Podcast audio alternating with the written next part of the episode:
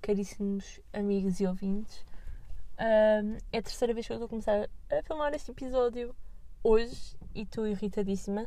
São neste momento 8 da noite. Eu tenho um jantar marcado daqui a uma hora. Portanto, o que for, desta vez fica. E se não for desta vez, não sai terça-feira. Um, tenho uma câmera de filmar apontada à minha fronha lindíssima uh, que está a gravar, espero eu. Espero eu. Um, porque não vou fazer nada com esta semana, mas isto é para eu perceber qual é o trabalho que dá se eu quisesse lançar o podcast em vídeo todas as semanas. Para além de áudio, ter também vídeo. Que eu acho que vai ser impossível porque é um trabalho que não me apetece ter e não estou a ver quais são os Uh, quais são as, as, as mais-valias disso? Acho que não há grande coisa. Uh, o que eu queria mesmo experimentar era, uh, caso houvesse algum momento mais engraçado do podcast, mais divertido, que fosse propício a pôr num vídeo mais pequenino, mais curto e lançar para TikTok, ir, porque há, há muitos, menos no meu algoritmo, há muitos Aliás, muitos dos, uh, ver, muitos dos podcasts que eu comecei a ouvir vieram de eu ver. Vieram de eu ver. Vieram de. Eu ver, de eu vir, de eu ver. Desculpem lá esta burrice. De eu ver uh, um vídeo engraçado, ter curtido e ir. Agora eu estou aqui num limbo entre estas duas opções que eu vos vou dar agora, que não tenho a certeza qual é que eu quero. E isto vai escalar, eu tenho estado a pensar nisto, desde ontem, não vai ser assim tanto. Isto vai escalar para, para, para outros temas mais profundos, que são uh, as duas opções neste momento são eu continuar com o podcast como está, uh, sendo que o podcast agora para mim é um sítio de conforto, é um sítio estável, onde eu me sinto confiante, onde eu estou bem. É uma coisa que eu gosto de fazer todas as semanas, que não e, e outrora não foi. Uh, sempre gostei de gravar, sempre gostei deste formato, mas uh, pá, um ano atrás era uma coisa que me deixava extremamente ansiosa.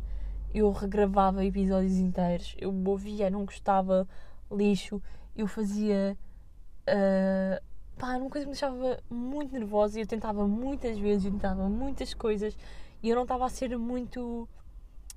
Uh, eu não estava eu não estava a fazer aquilo da forma que eu queria fazer. O que é que me ando a fazer agora? Que é não pensar muito, começar a falar, dizer o que eu quero, dizer o que me apetece, uh, sem pensar nas consequências e sem pensar muito antes de antes de ir. E é o que eu tenho feito agora.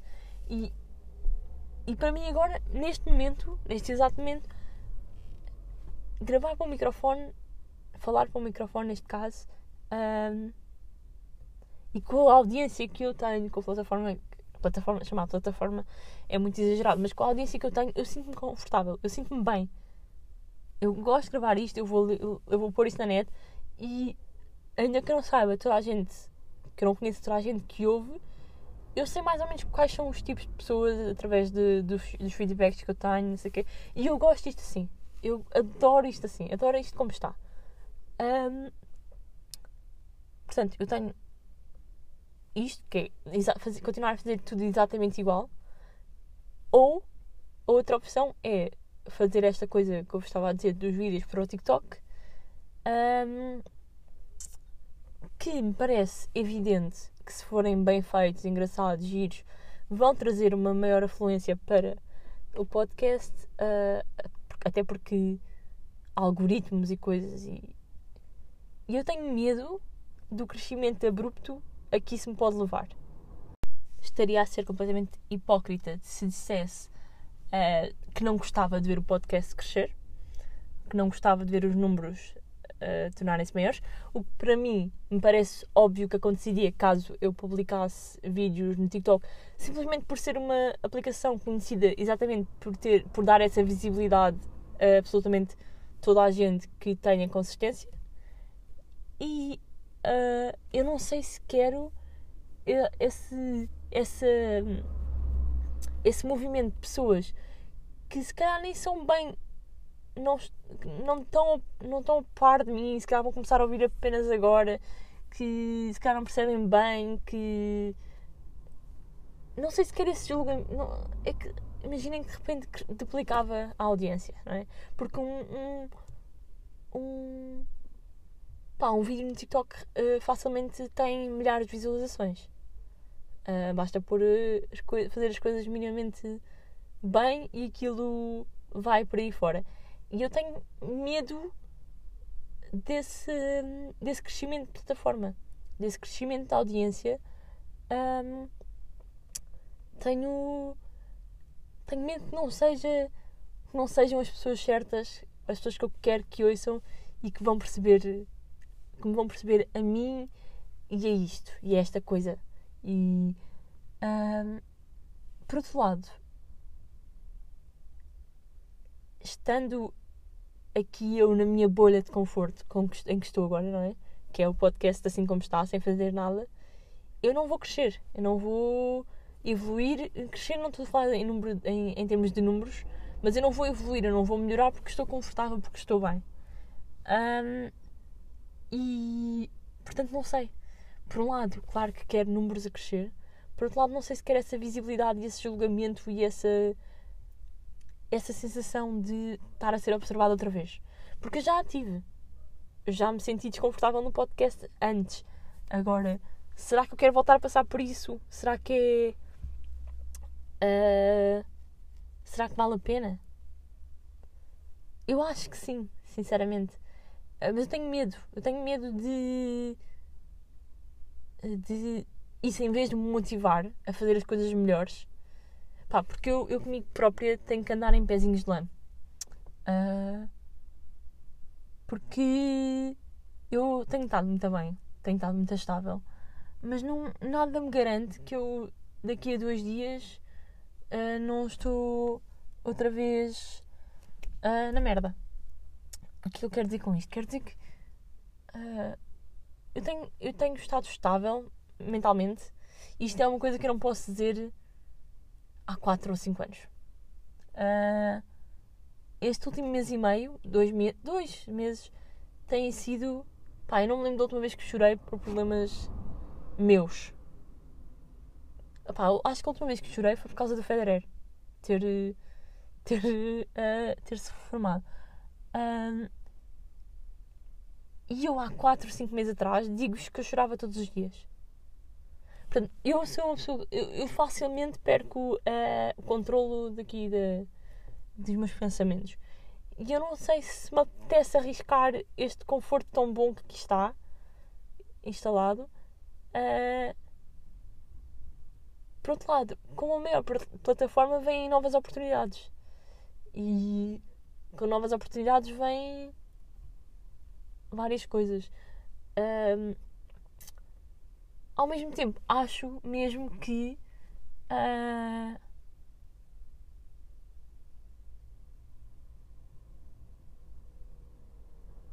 eu nunca vou fazer disto carreira. Curtia muito, não vou, não tenho talento, não tenho, não tenho as coisas, não tenho. Posso trabalhar, mas isto nunca vai ser a minha, a minha carreira, não é? E portanto, até que ponto é que vale a pena estar a pôr eh, outra vez certas coisas em risco uh, para um possível crescimento que pode nem ser bacano, pode não ser natural, pode não ser. não sei. Tenho estado a pensar muito nisso.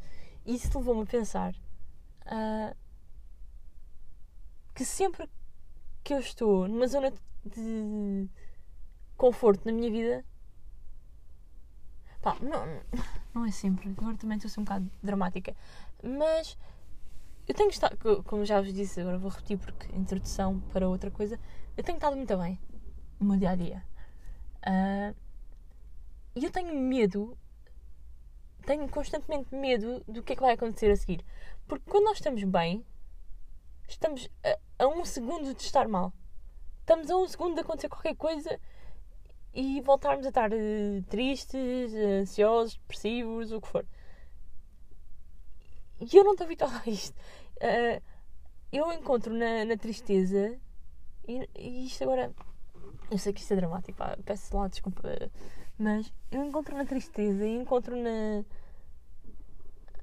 nos meus momentos mais ansiosos uma. Um, ah, como é que eu vou dizer? Uma constante que é o facto de eu saber que amanhã vou estar igual. E o que é que eu quero dizer com isto? Quero dizer que uh, agora que eu estou bem, todos os dias eu, eu, às vezes nem consigo aproveitar uh, certos momentos porque eu penso, isto vai acabar amanhã. Eu agora estou-me aqui a divertir com, com, com amigos, amanhã estou ali a divertir-me, estou tipo só bem comigo, estou tipo, bem, estou bem, não interessa o que é que eu estou a fazer, estou bem, estou a gostar, mas isto pode acabar amanhã. Amanhã pode acontecer uma coisa que me deite isto por água abaixo. Isto não é um bom pensamento para se ter. Ao mesmo tempo, sou eu a, a ter noção que não me posso habituar a isto. Uh, e acho que é pôr-me num sítio em que sei que tenho que ser eu a fazer para estar bem. Eu não posso entregar a minha felicidade a alguém. Uh, o que é que eu quero dizer com isto? Eu não, eu não posso esperar que sejam as pessoas que estão à minha volta que me deem a minha felicidade. Desculpem, que nojo. Um, o que eu queria O que nojo era para, para a lamechice que estava a dizer, mas também para a tosse. Uh, no sentido em que eu eu tenho constantemente medo que as coisas vão para água abaixo. E quando eu estou mal, não há muito mal, não há muito mais por onde piorar. E eu encontro nisso um confortozinho, encontro nisso uma uma uma liberdade que é estranha, pá, porque estou mal. Uh, agora vou-vos dar um exemplo, se calhar mais específico. Uh, que eu já falei aqui, mas foi em episódios muito passados.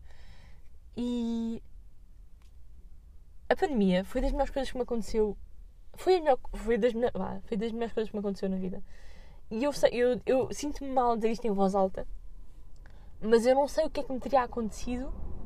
Eu não sei onde é que eu estava neste momento se uh, o Covid não tivesse sido uma, uma cena. Se nós não tivéssemos sido obrigados a ir para casa. A minha rotina antes de Covid, uh, Covid foi para aí fevereiro, março, né, que fomos para casa. Todos os dias, desde setembro até uh, fevereiro, março, uh, eu acordava cedo, arranjava-me cenas, cheguei de casa. Os meus pais achavam que eu ia para a faculdade, não é? Como qualquer pessoa que está inscrita na faculdade faz. Eu pegava no carro, ia para uh, um parque de estacionamento perto da minha casa, ficava lá por volta desde as 7, que era a hora que eu chegava, porque era supostamente a hora que eu tinha que apanhar o comboio para ir para as aulas, desde as 7 até às 2, 3 da tarde, 4, dependendo dos dias. Ficava no carro, ficava essas horas todas no carro. Uh, à hora que eu soubesse, pronto, já posso ir para casa, que não vai ser estranho se eu estiver em casa, meus pais não vão achar que eu não estou a ir às aulas. Uh, pronto, eu ficava no carro essas horas todas. Chegava essa hora, ia para casa, chegava a casa, fechava-me no quarto e era isto todos os dias. Uh, e eu estava a mentir a toda a gente na minha vida. Eu mentia aos meus pais, eu mentia à minha irmã, eu mentia aos meus avós, eu mentia aos meus amigos, eu mentia-me a mim própria. Uh, porquê? Porque na altura eu estava tão uh, ansiosa que eu não, eu, não, eu não conseguia lidar com o facto de ter de ir para as aulas e estar com pessoas e ter de falar com pessoas e ir em transportes públicos. Uh, havia momentos em que andar no comboio para mim eu achava, eu estava onde estivesse eu convencia-me que toda a gente naquela carruagem estava a gozar comigo. Eu, eu, eu convencia-me, quando ia a uma aula, eh, e estava num anfiteatro cheio de 60 e tal pessoas, eu convencia-me que aquelas 100 pessoas estavam, de alguma forma, a gozar comigo, a, a elaborar um plano contra mim. Percebem?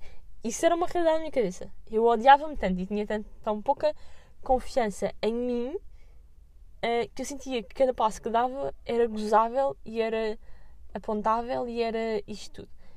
E a única forma que eu arranjei de não ter de lidar com isso, porque eu não conseguia, eu, eu não conseguia, pois eu não tinha, eu não, eu não me sentia à vontade a falar com ninguém, porque eu sentia que assim que abrisse a boca e contasse isto às pessoas, as pessoas iam. As pessoas que já gostavam, que eu sentia que de facto gostavam de mim, iam deixar de gostar de mim. Ou seja, está aqui um, um misto de coisas que é, eu não queria estar com os meus amigos porque tinha medo que eles deixassem de mim, deixassem de gostar de mim. Eu não queria ir para as aulas e ter que me cruzar com pessoas que eu não conhecesse porque achava que não iam gostar de mim, uh, ou que iam gozar comigo, ou que iam fazer de mim, sei lá. Um, isto tudo era por falta de confiança, era porque eu, eu achava isso de mim própria, eu achava-me ridículo, eu achava-me gozável, eu odiava a minha aparência, eu isso tudo, ao ponto de achar que toda a gente à minha volta ia, ia achar o mesmo. Um, a minha solução foi fechar-me no carro durante horas a fio por dia, durante dias a fio, durante meses a fio. E isto para mim era um conforto na altura na altura, eu saí de casa e saber que podia ir para o meu carro e não ter que falar com ninguém. Depois chegava a casa, fechava-me no quarto e não ia ter que falar com ninguém. E uh, podia só desligar o telemóvel e não ter que falar com ninguém. E podia só. Isto para mim era um conforto. E vi, agora, visto fora, vocês que estão a ouvir, e eu que já não sou essa pessoa, sou essa pessoa, mas já não estou nesse, nesse panorama, já estou a ver de fora e com o distanciamento necessário eu consigo perceber que é impossível aquilo ser confortável para mim na altura. Mas era. De facto, aquilo era. A coisa mais confortável que eu tinha era o meu carro. Era. Eu fechava-me no, no, carro, uh, estudava o que tinha a estudar, porque. Pronto, não deixei de ter exames e cenas, mas passava os dias a ouvir podcasts e a ver vídeos e aquilo era a minha companhia, aquilo era a minha fonte de interações sociais, de Aquilo era a minha fonte de vida. Eu andava a viver uma vida que não era minha, eu não andava a viver. Eu estava a arrastar a minha vida para um ponto que eu não sei. Eu não sei que é que. Se não tivesse acontecido a pandemia e nós não tivéssemos sido todos obrigados a ficar em casa, eu não sei quando é que aquilo ia parar. Eu acho que ele não ia parar. Eu acho que eu eventualmente ia deixar de ir às aulas, eu ia perder todos os meus amigos, eu ia. Eu não sei onde é que aquilo ia parar. Eu não sei. Só que o facto de estarmos todos em casa fez com que as outras pessoas tivessem que levar o mesmo estilo de vida que eu, uh, no sentido em que estamos todos isolados. E eu acho que depois as aulas passaram a ser online, eu já não me importava tanto de ir às aulas, se bem que se pedissem com a câmera ligada eu não ia à aula, simplesmente. Uh, não ia. Tipo, eu, eu odiava-me tanto que o facto de as outras pessoas terem uma percepção minha física uh, era. pá. Era um pesadelo para mim. Tipo, Apetece-me chorar agora de pensar nisso. Mas. Uh, o que eu quero dizer com isto tudo é que naquele desconforto todo que era, eh, tipo, a minha vida era um, um desconforto uh, constante, porque eu, desde os meus pais à minha irmã, eu achava que eles me odiavam. As pessoas que mais gostam de mim eu estava que eles me odiavam. Eu estava-me no quarto e eu tinha vergonha de sair do quarto. Eu arranjava-me para sair do quarto quando estava em casa porque eu não queria que eles me vissem mal, entre aspas. Não queria. Achava que. Pá, não sei, não sei explicar isto. Eu tinha uns padrões de exigência de mim própria que eram absurdos e isso me levou a esta loucura de achar que absolutamente toda a gente estava a conspirar contra mim. Um, e depois, na pandemia, uh, com isto tudo estarmos fechados em casa, eu voltei a ver um psicólogo online, lá está, videochamada, uh, não era videochamada, era só chamada normal. E o facto de estar em casa e poder estar fechada no meu quarto e poder estar isolada e não ser estranho, isso deu uma liberdade para eu poder uh, voltar a ser uma pessoa normal. Depois comecei, tipo, treinei e achei que tipo comecei a treinar, mas de forma saudável, ou seja, não, não dava a passar fome, não dava. percebem? E criar aquela normalidade numa rotina diária em que eu não tinha que conviver com ninguém, eu não tinha que falar com amigos, eu não, eu não tinha, eu não tinha que fazer nada. Eu podia estar sozinha a ver podcast, a ouvir podcast e a ver vídeo. Eu podia estar a fazer isso porque era o que toda a gente estava a fazer e isso não me trazia um peso mental. Uh, mas pronto, o que eu quero dizer é que pronto, a pandemia foi a melhor coisa que aconteceu na minha vida, sem dúvida. das melhores coisas. E eu sinto-me mal em dizer isto, atenção, eu sei. Uh, mas eu não sei onde é que estaria agora se isso não tivesse acontecido. Eu acho que não. Tipo, tenho a de que não tinha acabado o curso e eu estaria meio perdida na vida, ainda mais perdida na vida. Um, o que eu quero dizer com isto? Quer dizer que o saber que o amanhã ia ser igual, o saber que o amanhã eu ia. Podia não estar melhor, mas ia estar igual. Isso dava-me uma sensação de controlo, uma sensação de conforto que não. Claro, eu claramente não estava bem. Mas eu convenci-me que estava. Ou seja, o conforto nem sempre é bom. Ou o conforto raramente é bom. Porque nós podemos estar na situação mais desconfortável de sempre e encontrarmos conforto nisso. E não quer dizer que estejamos bem. Eu tenho medo de estar agora a fazer com o podcast isto. Isto não está bom, mas como eu estou confortável, porque sei que não vai haver. Hum, não sei explicar. Eu sei que isto tem que evoluir. Uh, mas tenho medo. Tenho medo de, de, sair da minha zona de conforto. Uh, para variar. Mas eu tenho estado tão bem. E já disse isto 20 vezes. E, não devia estar sequer a dizer isto ou pensar isto, porque eu sei que vai acontecer alguma coisa má uh, daqui a uns tempos. Pá, é impossível não acontecer. Uh, e eu não sei. Para mim, para uma pessoa como eu, é, é demasiado importante. Demasiado não. É importante reconhecer padrões. No sentido em que, olha, eu hoje estive mais ansiosa. Porquê? Eu hoje estive mais feliz. Porquê? Porque eu tenho uma instabilidade mental tão grande uh, devido a problemas deste género que eu tenho que eu tenho que me conhecer melhor que ninguém. Eu tenho, eu tenho mesmo que saber o que é que se está a passar no meu cérebro. Uh, e isso nem sempre é fácil. E eu não sei onde é que tu queres chegar com isto. Perdi-me. Mas, pá, não sei. Uh, eu queria dizer era que. que eu, não sei, ah, perdi-me. Tive uma branca. Eu. Esta semana. Uh, na terça-feira passada. Eu já tinha gravado o episódio, portanto, na terça-feira à noite, foi aquela cena do míssil na Polónia. Eu tive uh, um, um ataque de ansiedade como eu já não tinha há imenso tempo. Mas foi uma ansiedade muito específica, porque foi em relação à Terceira Guerra Mundial. Não foi. A minha ansiedade é muito social. Constantemente. A minha, eu, a minha ansiedade não é sobre o meu futuro. Uh, eu penso muito nisso, mas não é uma ansiedade que me. Eu não gosto de falar de ansiedade, pá, porque sinto que estou a ser um bocadinho nojentinha, mas. Uh, quando digo nojentinha, tipo, tô, sinto que é um tema já muito falado e que as pessoas não querem saber. Uh, mas às vezes faz-me bem falar sobre isso, por isso é que eu estou a falar, ok? Desculpem.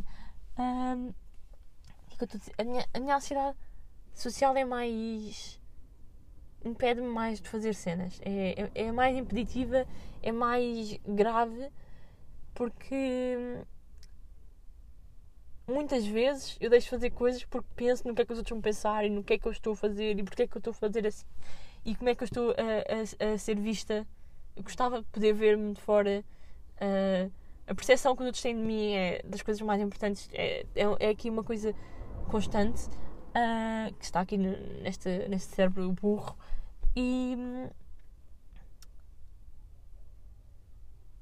E o ataque de ansiedade que eu tive na terça-feira foi uma coisa muito específica, passou rapidamente também, porque era tão específico que foi só eu tirar a cabeça daquilo. E eu nunca tinha tido uma coisa assim tão momentâneo. Foi, foi ali uma hora. Foi ali uma hora em que eu estava tipo, oh meu Deus, nós vamos morrer. Porque eu comecei a entrar numa espiral de ler notícias de guerra e, e senti-me tão hipócrita, porque a guerra já dura meses e meses e meses. E assim que houve a mínima hipótese de vir para cima de mim, eu comecei a, a, a não foi a chorar, mas foi comecei a ficar um, eh, preocupada. E não é que eu não esteja preocupada, mas não há nada que eu possa fazer em relação à guerra. Uh, mas assim, no segundo em que tocou no nosso nome, assim que passou a, poder ser minha e passou a poder tocar no, em Portugal, eu fiquei tipo: ah, não, não, não, não meu Deus, vou morrer, vamos morrer, mesmo que eu não morra uh, pá, vou. Tipo, as repercussões disto vão ser gigantes, vão ser ridículas, eu não, nós não vamos sobreviver. Pá, e entrei numa espiral uh, estúpida. Passada uma hora, tipo, ah, não, não, a Polónia diz que não é que não é da Rússia, está tudo bem. Ok, e eu, ah, ok, ah, boa. Podiam ter dito há uma hora atrás. Um, e depois ninguém estava a corresponder aos meus padrões de preocupação. Lá está, porque eu estava a entrar num, num estado ridículo de preocupação que não fazia. Claro que ninguém quer a terceira guerra mundial neste momento. Ninguém. Portanto, não, em princípio não ia acontecer. Mas eu não conseguia pôr isso na minha cabeça. Eu achei que simplesmente íamos todos morrer com, uma, com ataques nucleares. Um,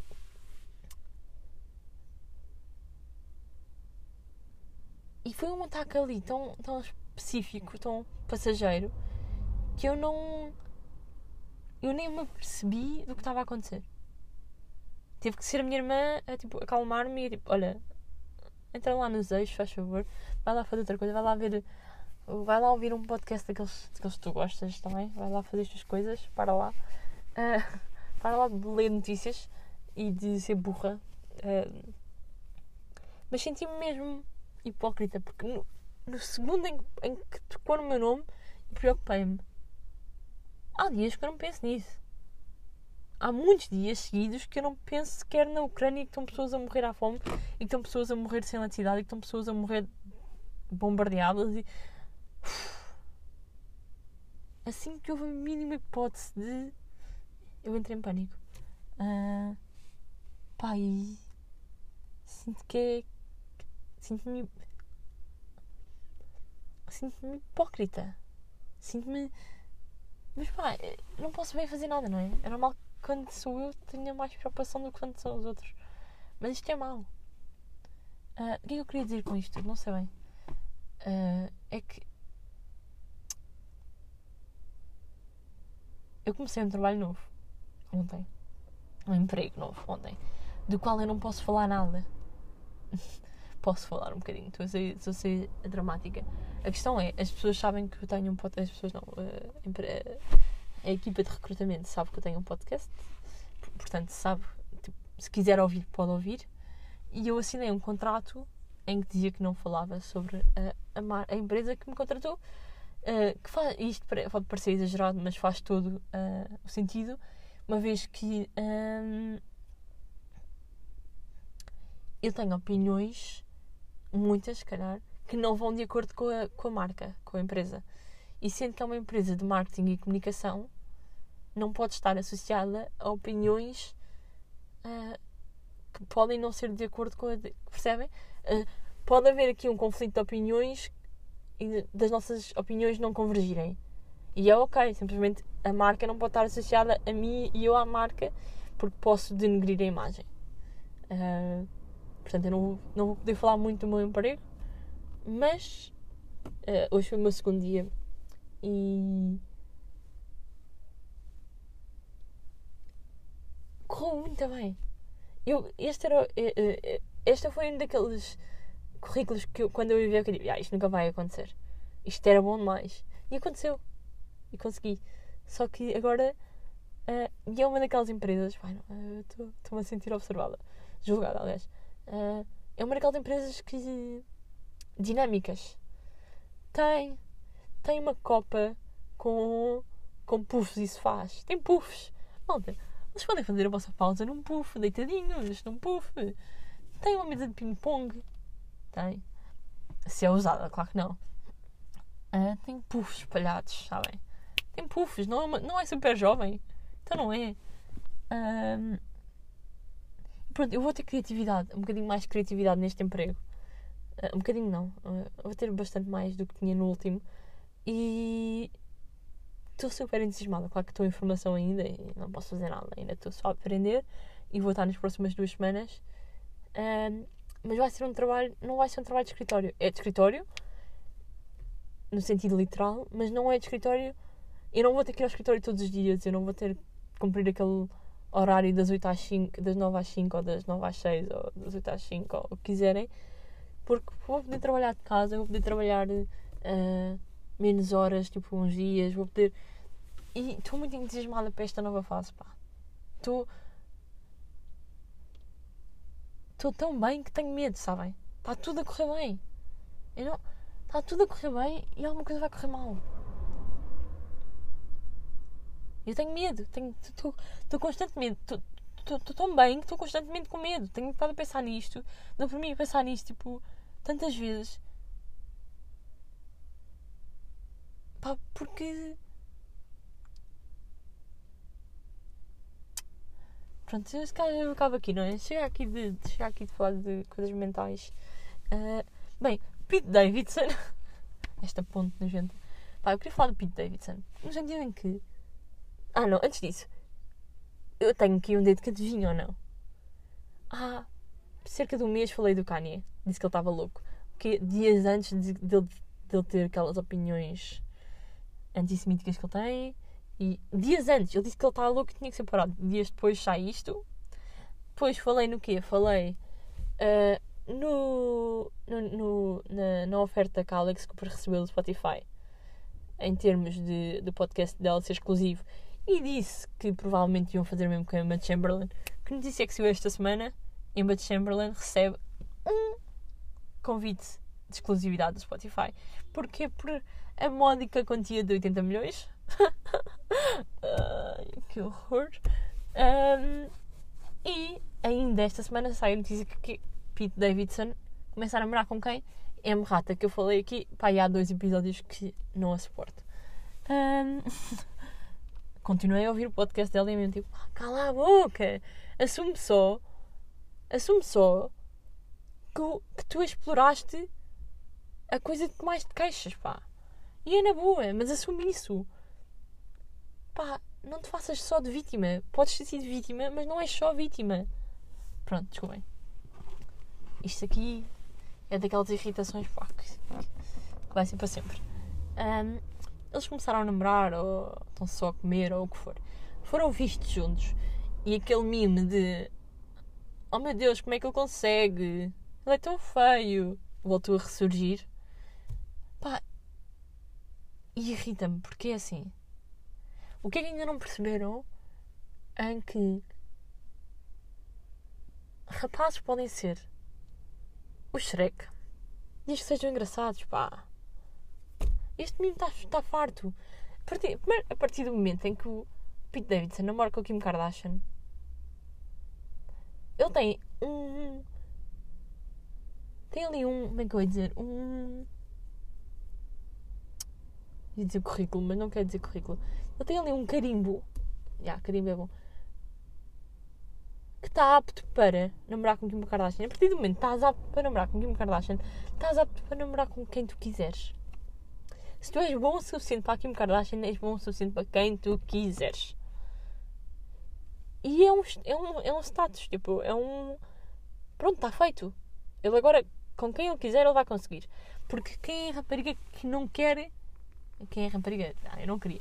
Mas uh, naquela indústria, saber que podes namorar com as mesmas pessoas que Kim Kardashian, pá, o quê? Eu estou ao nível de. Eu estou ao nível de Kim. Será?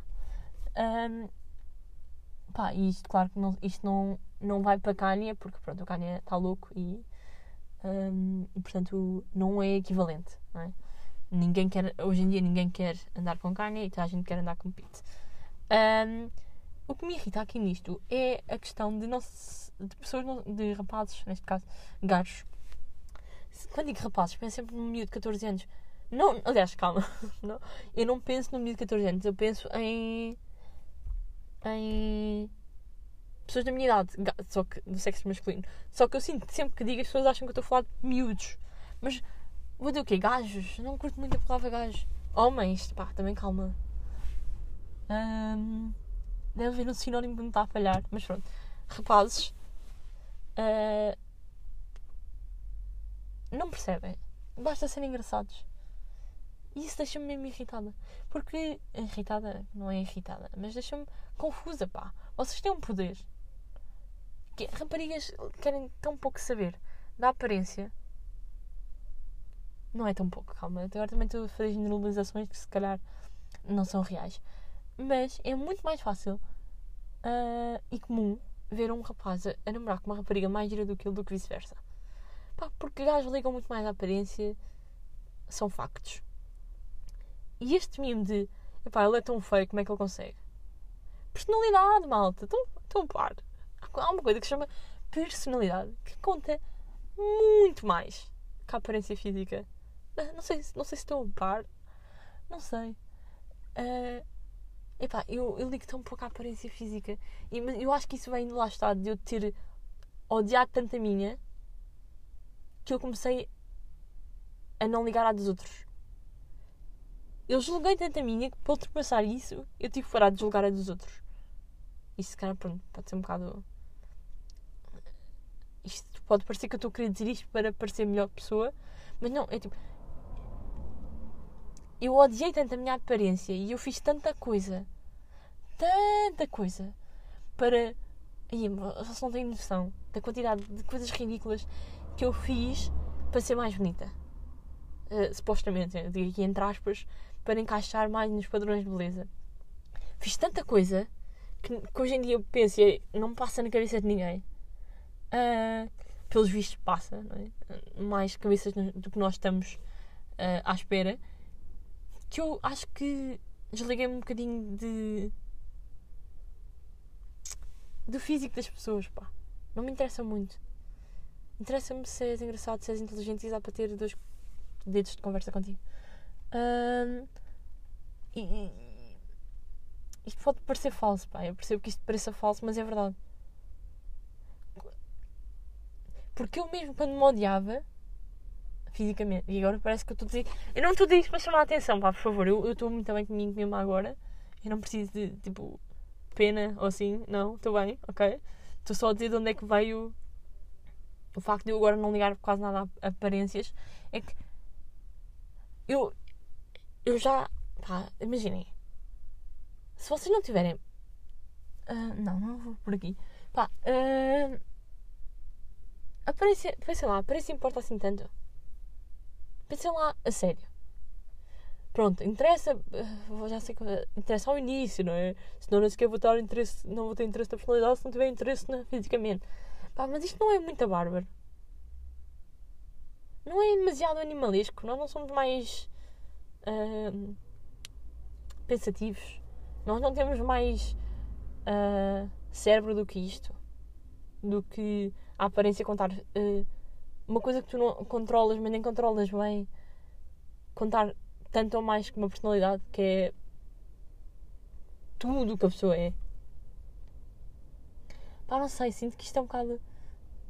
E eu acho que desenvolvi mais. Até, até, vos vou dizer, até vos vou dizer mais. Eu acho que desenvolvi mais este lado por me achar pouco. Ai, eu odeio dizer isto. Pá, por não me achar uh, gira ou dentro dos padrões, desenvolvi esta cena de tipo, não, não, eu não tenho. Tipo, baixei os meus padrões. Eu baixei os meus padrões em termos de. Uh, gajos, porque achava que estava aí para pessoas que, são, que eram demasiado areia para o, meu, para o meu caminhão. E depois, caminhoneta, não sei é, qual é a diferença. Mas depois, isto era quando eu estava no, nos, no cubo da minha uh, insegurança. Agora que já ultrapassei isso e estou bacana comigo e gosto de mim e está tudo ok, um, apercebi-me que não é só isso. Tipo, não foi só. Ah, não, afinal. Afinal, se calhar não é só eu achar que não conseguia e querer, tipo, descer um patamar para, para ter noção. Percebe o que eu quero dizer? Eu não estou a saber se. Não estou a perceber se estou a dizer bem as cenas como quero dizer. Aí a 40 minutos. Mas acho que, acho que houve uma grande parte de mim que se desligou mesmo de, de, de aparências. Porque. Não conta assim tanto, pá. Não interessa. Claro, continuo a achar pessoas giras ou feias. claro. Uh, consigo ver que Dylan O'Brien é muito bonito consigo ver que. Pronto, consigo ver coisas assim, consigo. Mas se eu for pôr, se eu puser numa balança, a personalidade vai contar uh, mil vezes mais. Pronto, é só isso. Uh, e sim, isso pode ter vindo de pequeninos traumas meus, mas acho que no fundo estou melhor agora nesse, nesse, aspecto do que várias pessoas. Pá, a personalidade, tipo, não interessa assim tanto a aparência, pá. Não é muito mais fixe uh, as dinâmicas que dá para ter do que a aparência, pá. Não sei. Um, eu dei por mim a fazer uma lista de prós e contras para uma coisa. Uh, e a partir do momento em que tens de fazer uma lista de prós e contras, é um não, não é? Se tens, se tens que fazer uma lista de prós e contras, é porque é um não. Se fosse um sim, tu não tinhas que fazer essa lista. Não é? Eu não queria pôr aqui qual era a lista, qual eram os prós e os contras. Não queria pôr tipo, aqui o, o, o objetivo.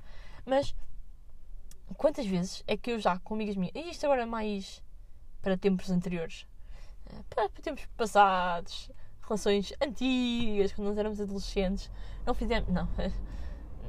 Se eu tivesse que ser realista, há menos.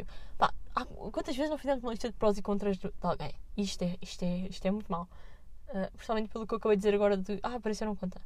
Uh, mas julgar uma pessoa por prós e contras é mau. Mas neste caso nem foi uma pessoa, ok? Mas isto aconteceu recentemente com uma amiga minha e pronto. E agora parece que eu estou a dizer que é só a cena da amiga, mas não era. Não era, mas outras acreditam no que quiserem. A partir do momento em que tens de fazer uma lista de prós e contras, é, é um não. Senão não gostaria de fazer essa lista. Só que, será isto demasiado vago e que dá para tudo? Será que todas as dúvidas que nós temos, se fosse, se fosse assim, todas as dúvidas que nós temos seriam não? Porque senão nem sequer tinhas que pensar. Mas isso levar-nos-ia a um sítio de dizer pensamento pá, que seria ilógico. Literalmente. Agora, a questão. Esta dos prós e contras é completamente verdade. Se é escrito uma lista de prós e contras, é um não. Listas de prós e contras é mesmo. Ou é uma coisa super difícil, tipo temas da atualidade, tipo aborto, para mim, é óbvio que, que isto nem sequer devia ser debatível, um, mas se fazes para uma coisa tão mais simples do que isso, mais do dia a dia do que isso, pá, eu não. Pronto, eu não sei o que é que quer dizer com isto. Uh, malta, filmes de Natal. Netflix, filmes de Natal. Eu sinto que estou a falar em velocidade 1.25. Desculpem. Uh, se calhar agora fiquei um bocado. Tenho que me acalmar.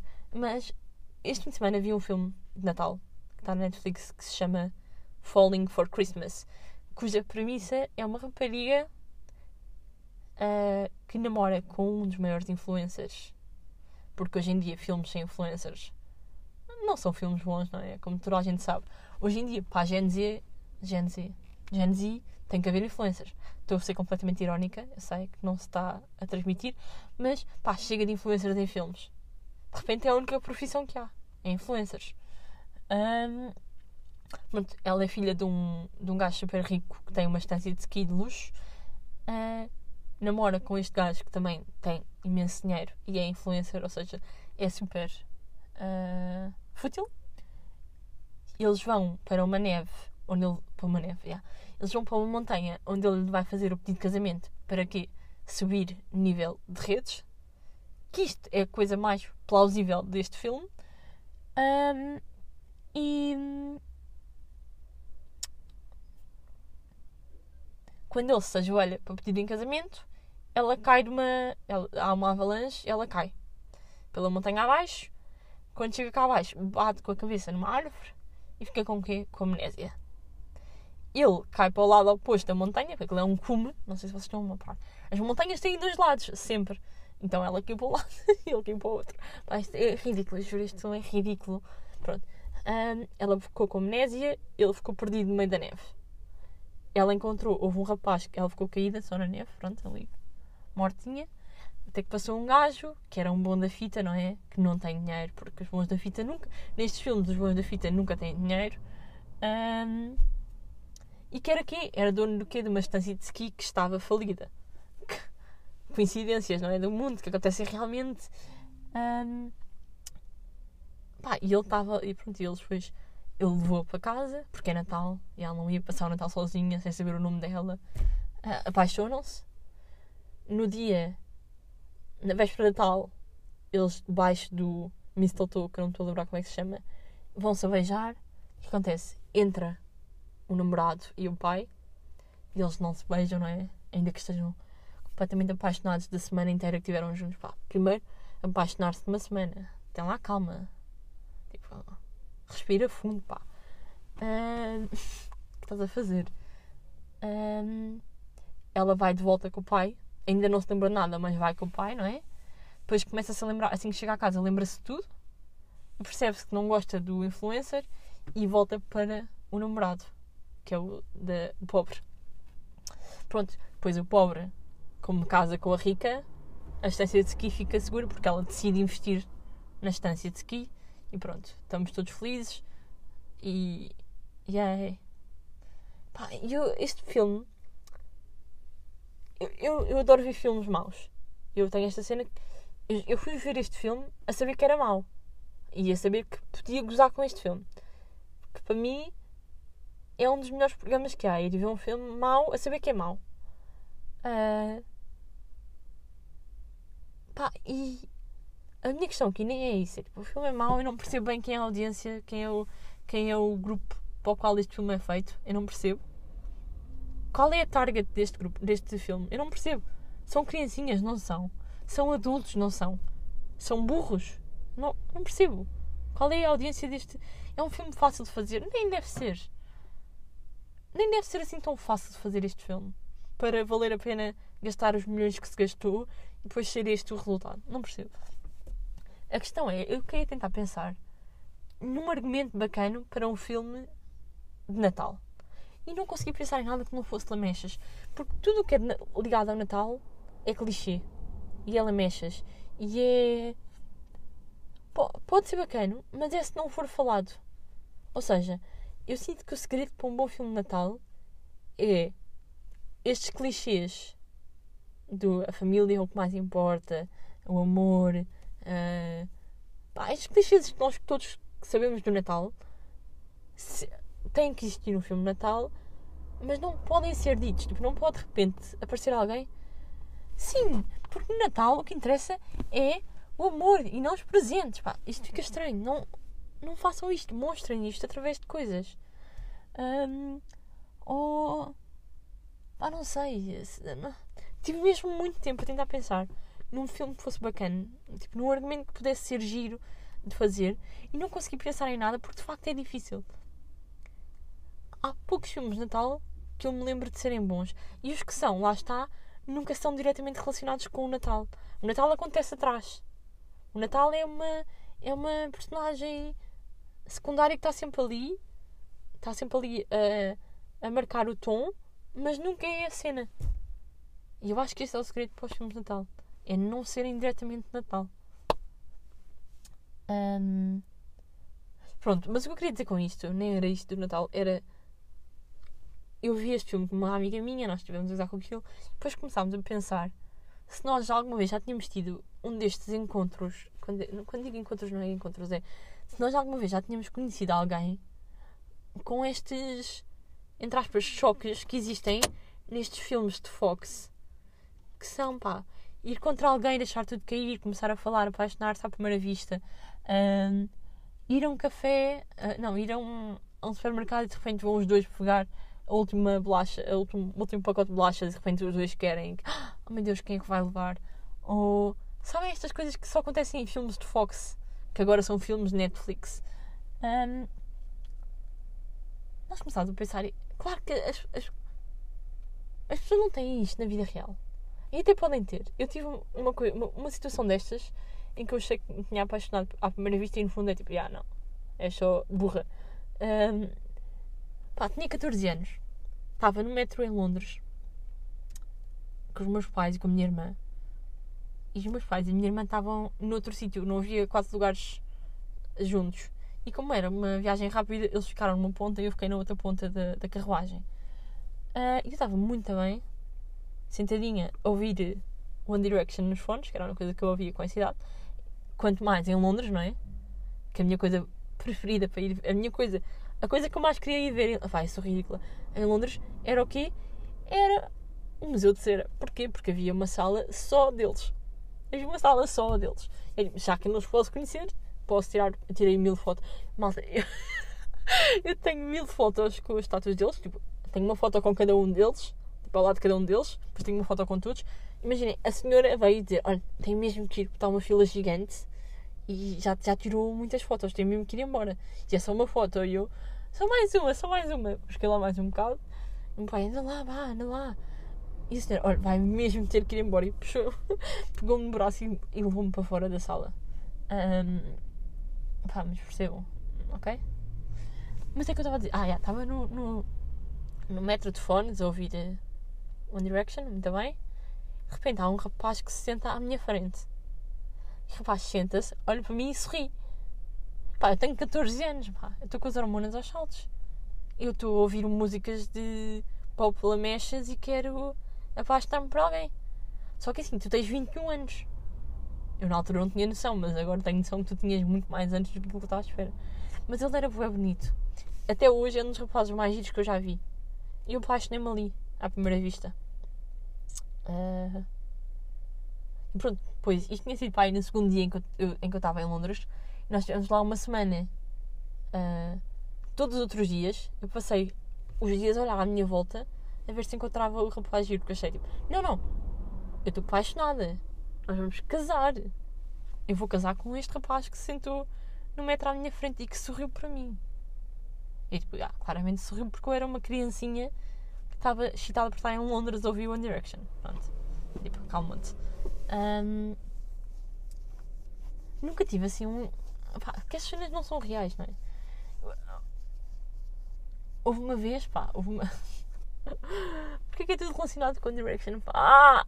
houve uma vez que eu estava. Uh, já tinha 18 anos, portanto, ridícula, porque estava a conduzir. Eu sou ridícula!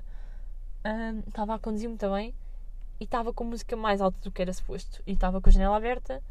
Pá, até vos consigo dizer onde é que eu estava. Eu estava nos semáforos de entre campos, de quem vem de entre campos, que sobe aquela rua gigante que à direita é o Isqueté e em frente uh, vai-se para a autostrada. Eu estava nos semáforos janela aberta a ouvir a música Kiwi, Kiwi, do Harry Styles, e o rapaz estava no carro ao meu lado, desliga a música dele e começa a cantar a minha música. Pá, e eu apaixonei-me à primeira vista, como podem imaginar. Um, eu olhei para lá, rapaz, então é assim que nos conhecemos, é assim que vamos casar. E pronto, eu fiquei, eu fiquei a pensar naquele gajo. Eu tinha acabado de sair uma relação, fiquei tipo, yeah, afinal, eu tinha 18 anos, eu já não tinha idade para pensar nisto, mas eu tinha acabado de sair uma relação, eu estava insegura, eu estava mal. E de repente, tipo, pá, já. Um, acabei de descobrir o amor da minha vida. E claro que nunca mais vi aquele rapaz. Ele cantou duas palavras da música do Harry Styles que estavas a ouvir. Acalma-te. Estes, estes encontros não acontecem em vida real. Porquê é que há tantos filmes sobre, com isto? Tipo, não, isto não acontece. Vamos parar de fazer filmes destes, pá. Porque isto só alimenta só alimenta. Não sei bem o que isto alimenta, mas alimenta coisas que não são reais. É assim, claro que a ficção não tem que ser real, não é? Aliás, um dos meus filmes preferidos é Harry Potter, que é zero real. Pá, mas não sei. Ali nota-se mesmo que não é real. Pá, não sei. Já estou a falar. Já, estou a falar demasiado tempo, não estou a dizer nada especial. Mas pronto, olhem. Se tiverem uh, encontros destes giros, contem-me eu apaixonei-me por dois rapazes à primeira vista. Sendo que, claro, claro que eu sei que não existe. Claro que eu sei, não. Claro que eu acho que não existe nada. Não é nada. Ai, como é que. Claro que eu acho que amor à primeira vista. Ai, caraças! Claro que eu acho que amor à primeira vista não, não, não é real, não é? Uh... Pá, hoje estou muito.